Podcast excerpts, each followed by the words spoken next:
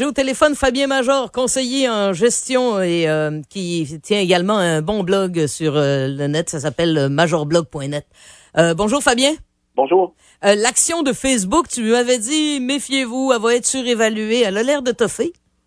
Ben, elle a l'air de toffer. Elle a chuté quand même de 11% hier. C'est toute une débarque. C'est quelque chose qu'on voit très, très rarement lorsqu'il y a des, émissions premières d'actions en bourse, des introductions, comme on appelle ça, des IPO. Ben, euh, Facebook euh, a été, euh, disons, très, très pressé parce que toutes les firmes en voulaient et on, a fait en sorte que lorsque le prix est arrivé en bourse, il était déjà très, très gonflé poussait la valeur de Facebook à quelque chose comme 100 fois ses bénéfices.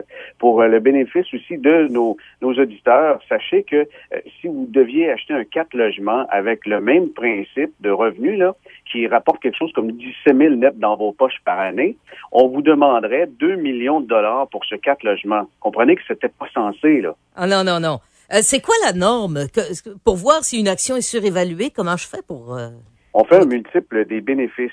Si vous avez, par exemple, l'action se vend 10 dollars, on a un bénéfice de 1 dollar et profit finalement. Alors là, on a un ratio de 10 pour 1, ce qui est considéré comme assez abordable. Et si on a un ratio en, en haut de 15 pour 1, ça commence à être normal et 20, ben, ça commence à être cher. Mais là, à 100 fois, c'est nettement exagéré. Et les compagnies, lorsqu'il y a eu la bulle techno en 99-2000, ben, se vendaient à plus de 100 fois, des fois 400 fois les bénéfices. Ben, certaines, comme Nortel, n'en avaient pas du tout, finalement. Mais comment, comment on peut euh, maintenir une action artificiellement élevée si elle n'est pas raisonnable à acheter?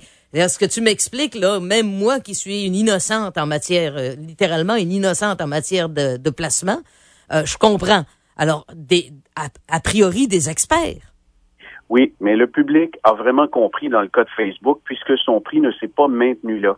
La compagnie qui a vu à l'émission de Facebook la maître d'œuvre qui était la Morgan Stanley, Morgan Stanley dans la première journée, elle s'est bien rendu compte que le siphon était trop pressé parce que le prix ne tenait pas et elle a dû débourser, on estime à 2,6 milliards de dollars pour soutenir artificiellement dans les 20 dernières minutes le titre de Facebook afin qu'il ne perde pas la face pour soutenir le prix à 38 dollars. Mais dès que ce soutien-là s'est retiré dans la journée de négociation d'hier, puisque c'était ouvert aux États-Unis, ben, l'action a plongé, s'est retrouvée euh, même sous les 33 dollars, et puis elle a fini de justesse à 34 et quelque chose. Mais une déconfiture comme ça, puisqu'il faut l'appeler de même, lorsqu'un titre vient d'entrer en bourse et qu'il chute tout de suite, c'est parce qu'il était vraiment trop cher à son prix d'entrée en bourse.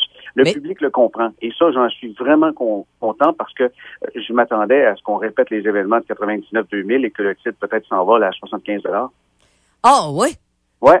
Pourtant, regarde, ça veut dire que l'ensemble du public a compris, mais que Morgan Stanley a essayé d'arnaquer le public. En fait, le public a plus ou moins compris parce qu'ils se sont dit on va l'acheter au prix qu'ils proposent, mais pas plus cher. Et euh, ceux qui ont échangé les actions parce qu'ils se sont changés de main, il y a, des, centaines de millions d'actions qui ont changé de main. Ben, les investisseurs de la première heure, pour ceux qui ont payé 2-3 piastres, Facebook, qui était finalement sa valeur, ben, ces gens-là, ils l'ont revendu, ils ont donné la tag à quelqu'un d'autre, puis il y a quelqu'un du public aujourd'hui qui a ses actions à 38 pièces, puis il dit ah c'est plate, ce matin ça vaut 33. Et euh, demain ça va continuer à descendre parce que le ratio est toujours trop élevé. Le ratio est toujours trop élevé. La seule façon de modifier ce ratio est soit une baisse du prix ou encore une augmentation des bénéfices. Mais de ce côté-là, n'y comptez surtout pas à court terme, puisque Facebook est visité plus de 50% du temps sur un appareil mobile. Et euh, lorsqu'on se branche sur Facebook mobile, c'est écrit sans publicité et pour toujours. Ah ouais? Ils vont, faire, quoi avec les revenus, avec nos tablettes, avec nos mobiles, là? Ils pourront pas. Ils vont devoir changer de slogan. Ils pourront pas t'offrir cette run-là. Ils pourront pas tenir cette promesse-là. Vraiment pas. Mais les revenus ne sont pas suffisants. C'est un modèle d'affaires euh, qui est particulier puisque euh, les abonnés, on en a discuté l'autre jour, mm. y arrivent et tout est gratuit. Là. Oui, puis euh, tout est gratuit, mais leur nouvelle page est détestable. Peut-être qu'en étant inscrits en bourse, ils vont être un peu plus sensibles à ce qu'on leur dit. Oui, ou offrir en tout cas la, souplesse de revenir à l'ancienne. Euh, Investors, un géant des fonds communs, a l'air de faire euh, de, couper ses frais de gestion. Oui, ils ont annoncé qu'à partir de cet été, ils allaient couper les frais de gestion. Dans certains cas, ça peut aller de 15 à, 20% C'est quand même énorme, une, baisse de frais de gestion dans les fonds communs. Il y a deux choses qui expliquent ça. Ben, D'abord, Investors, ça appartient à la famille Power Corporation. Investors possède aussi des fonds communs Mackenzie, mais c'est la plus grande firme de fonds communs au Canada. Ah, comme plusieurs, ben, elle, a de la difficulté avec ses ventes, mais faut comprendre que dans la famille Investors, on a aussi des fonds qu'on trouve dans d'autres compagnies comme le groupe AGF, comme aussi le groupe Fidélité, mais on remarque que les, frais sont plus élevés qu'ailleurs. Peut-être que leur force de vente a de la misère, mais là, ils vont couper dans les frais de gestion. C'est une bonne nouvelle pour les consommateurs. Et une chose, je voulais en parler ce matin, puisqu'il y en a beaucoup qui ne savent pas, mais les frais de gestion de vos fonds communs et de toute façon de tous les produits financiers sont assujettis aux taxes. Ah oui? Oui, c'est inclus. Ce qui fait que si vous payez 1% de frais, euh, ben, la facture finale, c'est 1,15 Moi, je reçois des rapports à un moment donné, puis je ne vois jamais passer ça, les frais de gestion? On les voit pas passer. Il faut vraiment lire euh, les, euh, les prospectus, les cahiers de renseignement et tous ces documents-là pour les trouver parce qu'ils sont intégrés dans la valeur de la part. Si la valeur se vend 11 dollars, 12 dollars, ben c'est intégré lorsque on va publier la part. On a déjà retiré les frais de gestion et aussi toutes les charges comme les taxes.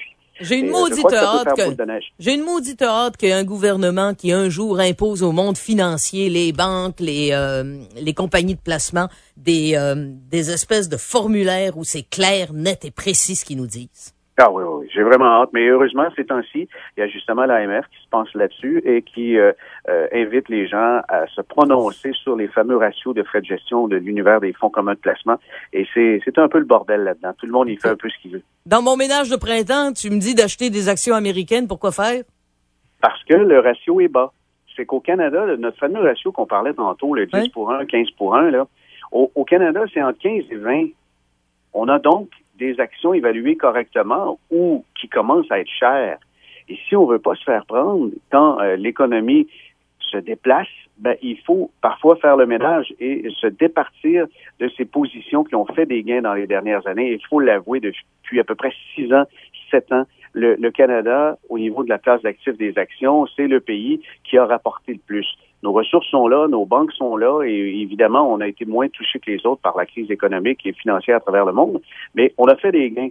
Lorsqu'on fait des gains, de temps en temps, c'est sage de, de, les prendre, prendre une partie des gains et puis de euh, réaménager ces gains-là ailleurs. On, on s'est sauvé des États-Unis de crainte que la crise nous emporte, mais sachez une chose, les ratios des actions américaines, c'est rendu vraiment très bas. On trouve des titres à du 6 pour 1, à du 7 pour 1, Apple, qui est le géant, euh, si on exclut sa liquidité, on est à 10 pour 1. C'est vraiment une action de choix qui n'est pas chère. Et en ce qui concerne le marché américain, les gens l'oublient, et plus de 50% des actions américaines, ben, ce sont des compagnies qui font affaire à l'international, ce qui fait que les mmh. revenus ne sont pas euh, liés directement à l'économie américaine, mais proviennent de partout. On a de toute façon une diversification mondiale en, ayant des actions américaines dans son portefeuille. C'est ce qui devrait monter beaucoup dans les prochaines années. Merci beaucoup, Fabien. Au revoir, bonne journée. Bonne journée. Fabien Major, qui a son site majorblog.net.